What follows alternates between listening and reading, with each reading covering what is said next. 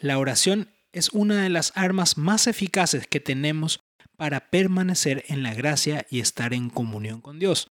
Pero no es solo algo para beneficio propio, pues una de las mayores oraciones poderosas que tenemos es aquella que hacemos por los demás. Por eso hoy hablaremos de cuatro puntos para tener en cuenta para una oración de intercesión eficaz. Cultura de la muerte. Ideología de género. Mundo sin Dios.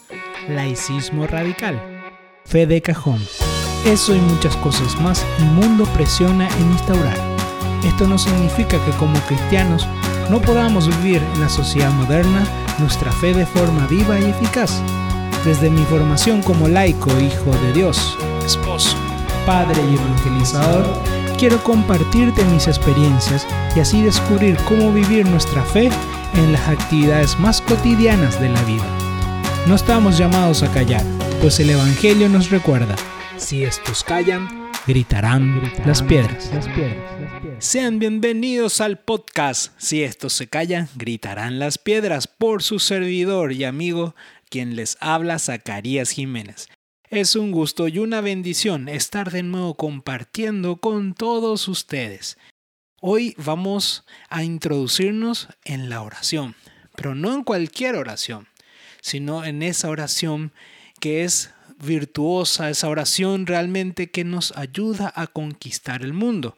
El catecismo de la Iglesia Católica nos enseña de la existencia de varios tipos de oraciones, con sus características y misiones, de la cual hoy hablaremos de aquella que nos enseña a salir de nosotros mismos para ir hacia los demás.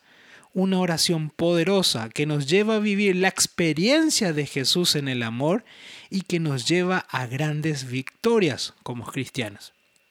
Muchas veces solo nos preocupamos por la predicación, por la evangelización, cómo vamos a hablar, qué vamos a presentar, qué vamos a decir, y no nos preocupamos por esta área de la misión que es la intercesión, que es fundamental para la victoria espiritual. No se puede vivir grandes milagros y prodigios si no estamos también combatiendo la batalla espiritual a través de la oración y en especial de la intercesión. Por eso, hoy vamos a descubrir qué es la oración de intercesión y cuatro puntos para tener en cuenta para realizarla de forma eficaz y así realmente que sea beneficiosa para nuestra vida y la de nuestra comunidad. Pero previamente te recuerdo que no te olvides de dar clic a la opción de, seguir o de suscripción desde la plataforma en que me estés escuchando. Puedes recibir así las notificaciones de cuando subo nuevos contenidos. Puedes seguirme en mis redes sociales, en donde subo reflexiones y todo tipo de contenidos referente a nuestra fe. Me podrás encontrar en Facebook o en Instagram o en YouTube como Zacarías Jiménez o arroba Zacarías Jiménez PI. Puedes también escribirme en mi email zacariasjiménez.gmail.com en donde puedes dejarme tus opiniones, testimonio, recomendarme algún tema o algo que te gustaría que esté tratando en estos podcasts. Muy bien, mis queridos hermanos. Vamos a dar inicio a este tema maravilloso. ¿Y qué mejor forma que hablar de la oración que comenzando orando? Vamos a cerrar los ojos desde el lugar en que nos encontremos y vamos a entregarle a ese Dios maravilloso todo este momento, toda nuestra vida, en el lugar en que estemos, ahí en la casa, ahí en el, en el colectivo, tal vez haciendo ejercicios, en el lugar donde sea. Vamos a ponernos en oración.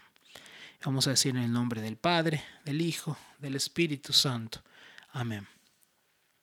Padre Santo, Padre de bondad, te pedimos que nos guíes con tu mano amorosa. Enséñanos a orar, enséñanos a estar en comunión profunda contigo, que nuestra oración no solamente sea vana, sino que sea una oración de transformación, una oración que nos lleve, Señor, a comprender tus misterios y tu amor, que nos ayude a comprender tus misterios, que nos ayude, Señor, a conocerte más y conocernos a nosotros mismos. Todo, Señor, te lo entregamos para gloria y honra de tu santo nombre. Amén. En el Catecismo de la Iglesia Católica nos van delineando sobre el tema de la oración y en especial sobre la oración de intercesión. Pero antes de entrar sobre la oración de intercesión, necesariamente nuevamente tenemos que recordar qué es la oración. La oración no es solamente escribir un texto, como se dice en castellano, sino que va, eh, es un acto mucho más profundo, que tiene una profundidad única. Y el catecismo de la iglesia nos dice, nos va delineando esto, nos va enseñando para que nosotros podamos profundizar en ella. Varios santos han expresado realmente qué es la oración de formas maravillosas. Hoy vamos a tomar primero lo que nos dice el catecismo y también la frase de una santa que a mí me encanta, que en eh, algún momento leí su libro, su historia y me quedé maravillado por la sencillez de su corazón. Y vamos a, descubrir primero qué es la oración. Y el catecismo de la Iglesia Católica en el numeral 2559 nos dice, la oración es la elevación del alma a Dios o la petición a Dios de bienes convenientes. La oración es la elevación. Nos acercamos al corazón de Dios o pedimos a Dios algo según la conveniencia. Estamos hablando de un diálogo de confianza. Cuando yo oro, yo confío en aquel a quien estoy elevando mi corazón. Si yo no tengo fe, si yo no creo, es muy difícil que yo busque la oración, que busque estar con la persona. En la oración es donde podemos estar con Dios, en donde podemos experimentar su gracia, en donde podemos experimentar su misericordia, donde Él nos escucha con más énfasis y somos recibidos en su corazón. Precisamente la santa que les quiero compartir, Santa Teresita del Niño Jesús decía, para mí la oración es un impulso del corazón, una sencilla mirada lanzada hacia el cielo, un grito de reconocimiento y de amor tanto desde dentro de la prueba como en la alegría. Santa Teresa del Niño Jesús. Para mí la oración es el impulso del corazón del corazón que se eleva, del corazón que busca estar cerca de Dios, de aquel corazón que busca ser amado, que busca recibir esa gracia de aquel que lo es todo. La oración es ese impulso, ese deseo que tenemos de contemplar la gloria divina, ese impulso de estar con el amado, con aquel que es fuente inagotable de misericordia. Es donde realmente tenemos un poquito de la eternidad en nuestro presente. Entonces, entendiendo qué es la oración, vamos a hablar de esta oración maravillosa. Hay varios tipos de oración que el catecismo va, va describiendo oración de alabanza, oración de bendición, oración de perdón. Pero aquí vamos a centrarnos en una oración que es la de intercesión. ¿Y qué es la oración de intercesión? El catecismo también de la iglesia nos da una pauta. ¿Qué es la oración de intercesión? Y lo encontramos en el numeral 2647 y nos dice, ¿verdad? La oración de, de intercesión consiste en una petición a favor de otro no conoce fronteras, se extiende incluso hasta los enemigos. La oración de intercesión consiste en salir de nosotros mismos.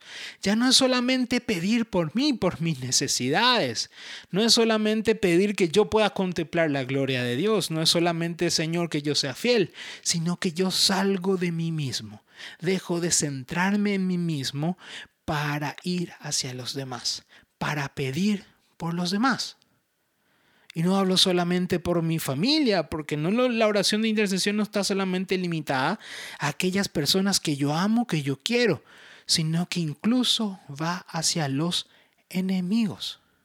Incluso va contra aquellos que nos persiguen, que nos critican. Pero no es para pedir, Señor, que caiga fuego del cielo sobre ellos. No es para pedir, Señor, castígalos, golpéalos, eh, haz que sientan tu ira. No. La oración de intercesión es, Señor, bendícelo, transforma sus corazones para tu gloria y honra. para que ellos te amen, para que ellos puedan contemplar también tu rostro divino en sus vidas, para que ellos también se enamoren de tu presencia. La oración de intercesión es la oración del amor hacia los demás.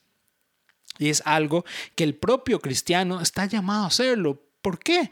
Porque el mismo Jesús lo hizo. Jesús oró por sus enemigos. Y nosotros queremos seguir la imagen de Jesús, nuestro Maestro.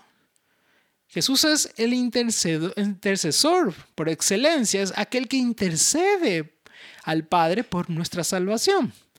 Y nosotros debemos de interceder a Jesús por aquellas almas que lo necesitan, por aquellas almas que necesitan vivir una experiencia de amor y salvación. Por eso la oración es necesaria, la de intercesión, el aprender a no ser egoísta, aprender realmente a entregarnos completamente a los demás, ser capaces realmente de hacerlo todo para gloria y honra de Dios, de ese Dios maravilloso, de amor y de fe, de esperanza y caridad ser capaces de salir realmente de nosotros mismos para entregarnos a aquel que lo es todo. Por eso hoy aquí entendiendo esto que es, que es la oración de intercesión, vamos a tener en cuenta cuatro puntos a la hora de hacerlo para que realmente se vuelva eficaz para nosotros y para los demás. Y vamos a, a, descubrirlo a través de la propia palabra de Dios. Y está en el libro del Éxodo en el Éxodo 17, capítulo 17, versículo del, del 8 al 12. Y dice así la palabra de Dios. Vinieron los amalecitas y atacaron a Israel en Refidim. Moisés dijo a Josué, elige algunos hombres y sal mañana a combatir contra Melec. Yo me, me, me pondré en la cima del monte con él callado que Dios me ha dado en mis, en mis manos. Josué cumplió las órdenes de Moisés y salió a combatir contra Melec. Mientras tanto, Moisés y Aarón y Hur subieron a la cima del monte. Y sucedió que mientras Moisés tenía alzadas las manos, prevalecía Israel.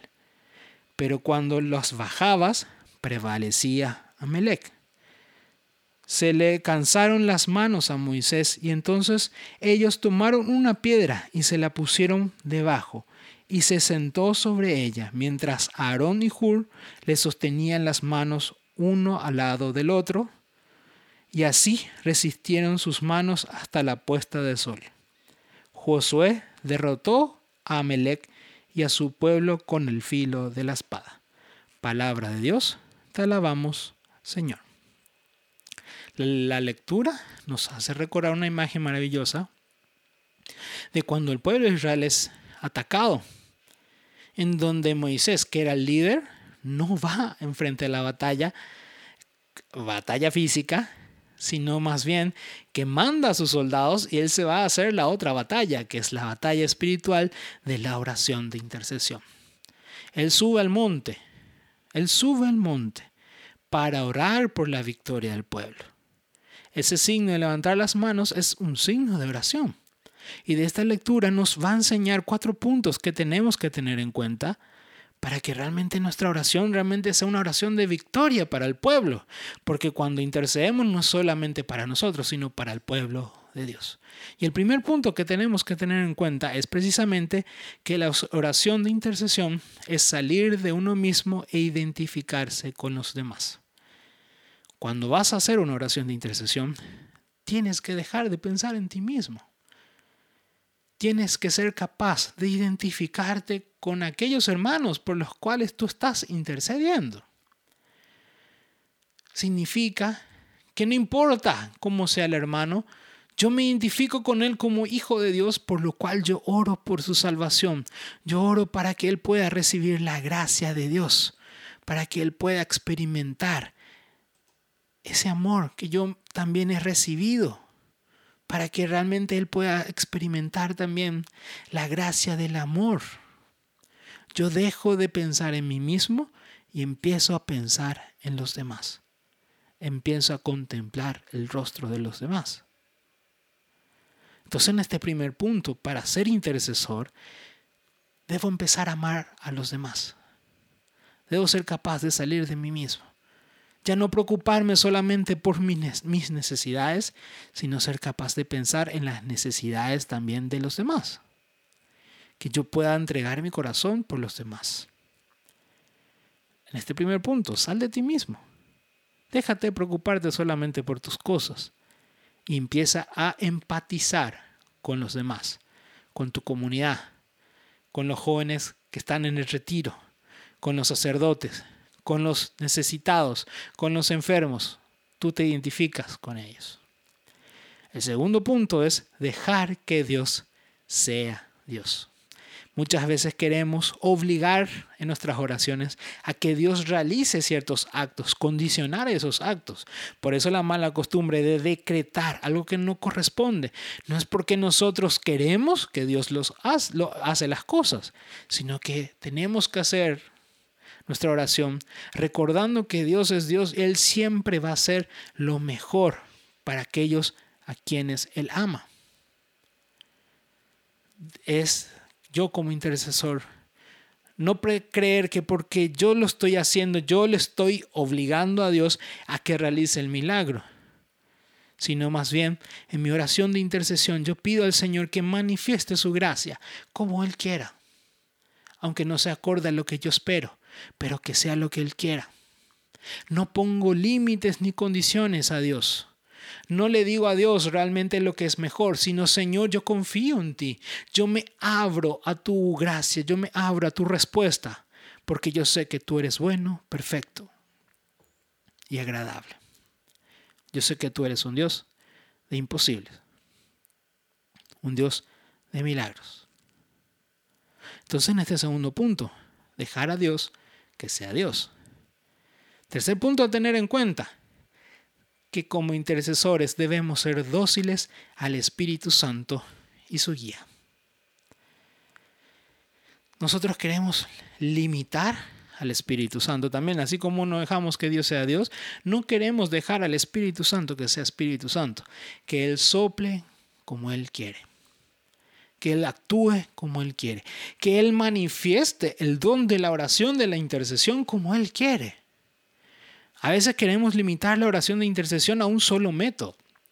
Este es el único método correcto y ningún otro método funciona. Si no lo haces arrodillado, si no lo haces con un rosario en la mano, no funciona la oración de intercesión y no funciona así. El Espíritu Santo se manifiesta como Él quiere por lo cual nosotros solamente debemos de ser dóciles. Y si nos inspira a hacerlo con un rosario, lo hacemos con el rosario. Si nos inspira a hacerlo con los ojos cerrados, lo hacemos con los ojos cerrados. Dios manifiesta de formas maravillosas las oraciones. Inspira oraciones maravillosas en los corazones. Por lo cual nosotros no tenemos que limitar al Espíritu Santo, sino que debemos de dejar que Él sea el centro de todo porque el Espíritu Santo es aquel que nos ayuda a interceder por aquellos que lo necesitan. Aprendamos a ser dóciles al Espíritu Santo. Me hace acordar una experiencia. Estábamos preparándonos para una Pascua y en ese proceso hicimos una vigilia oración. En un momento de la adoración al Santísimo estábamos en esa experiencia maravillosa. El Espíritu me inspira, sopla, me hinca a entender que debía de orar por cada uno de ellos. Le agarro a la persona que está al lado mío y le digo, conseguíme la lista de todos los que estábamos en ese lugar. Éramos todos aquellos que íbamos a organizar esa Pascua. Y de eso surgió una oración maravillosa, una experiencia única de esa noche. Pero si yo hubiese, me hubiese quedado en mis esquemas, no iba a poder vivir eso, sino más bien mi iba a centrar en lo que yo quería y no iba a dejar al Espíritu Santo que actúe. Aprendamos a ser dóciles. Si queremos ser intercesores, tenemos que dejar que el Espíritu Santo nos guíe, donde Él quiere, como Él quiere. Y el último punto a tener en cuenta para tener esa oración eficaz es hacerlo siempre en comunidad y desde la súplica humilde de la necesidad de los hermanos. Moisés en un momento se cansó. Él se dejó guiar por el Espíritu Santo. Él hizo lo que debía de hacer que Dios le mandaba sin cuestionarle. Pero en un momento se cansó. En un momento su humanidad, su físico se cansó. Y ahí es donde la comunidad actúa. No estamos llamados a ser personas solitarias ni intercesores solos, sino que nos juntamos con la comunidad para sostenernos juntos, a pedir por las necesidades de aquellos que lo necesitan. Vemos la necesidad de los demás, por eso es importante también que el intercesor pueda conocer la realidad de quien está orando si son jóvenes, conocer cuáles son sus problemas, para orar por esos problemas. Si la comunidad se está desbaratando por algún problema, yo debo de conocerlo para que mi oración sea acorde a esa necesidad y no sea solamente una idea vaga de lo que yo creo, sino que pidamos a Dios realmente que actúe sobre esa necesidad, sobre ese deseo realmente de que se conviertan. Y lo hacemos en comunidad. Lo hacemos entre dos o más. Recuerda lo que decía Jesús, donde dos o más estén reunidos en mi nombre, ahí yo estoy. Entonces no estamos llamados a ser intercesores solitarios, sino que ir de dos en dos o ir sumando más gente en la comunidad para hacer una súplica a ese Dios maravilloso que nos ama, una súplica realmente a ese Dios que es poder y gloria y majestad. El intercesor no está llamado a hacerlo en soledad. Recuerda entonces, mi hermano, estos cuatro puntos. Para ser un buen intercesor y hacer una oración eficaz, primero, salir de nosotros mismos, ya no pensar en el yo. Segundo, dejar a Dios, que sea Dios, que actúe como Él quiere, con toda su libertad. Nosotros solamente darle gracias por esa manifestación. Ser dóciles al Espíritu Santo, dejar que Él manifieste la oración como Él quiere. Y último, nunca hacerlo solo, sino que siempre en comunidad. Siempre en comunidad. Haciendo todo esto es que vamos a poder hacer una buena oración de intercesión que se necesita en nuestra iglesia. Los misioneros necesitan de los intercesores. Porque el, predicador es aquel que está en la batalla física, pero el intercesor es el que vive la batalla de Moisés, la oración, la batalla contra el maligno la batalla con la confianza en Dios. Por eso, mis queridos hermanos, tomemos en cuenta estos elementos y vivamos realmente una oración eficaz de intercesión. Hasta aquí llegamos el día de hoy. No olvides dar clip a la opción de seguir o de suscripción desde la plataforma en que me estés escuchando.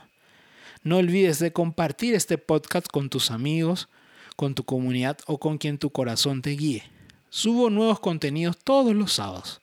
Recuerda también que puedes seguirme en mis redes sociales. Me encontrarás en Facebook, en Instagram, en YouTube como Zacarías Jiménez o arroba Zacarías Jiménez Pay. No dudes en mandarme tus comentarios temas que te gustaría tratar, preguntas, críticas, también estoy abierto, correcciones o cualquier comentario que te nazca en tu corazón.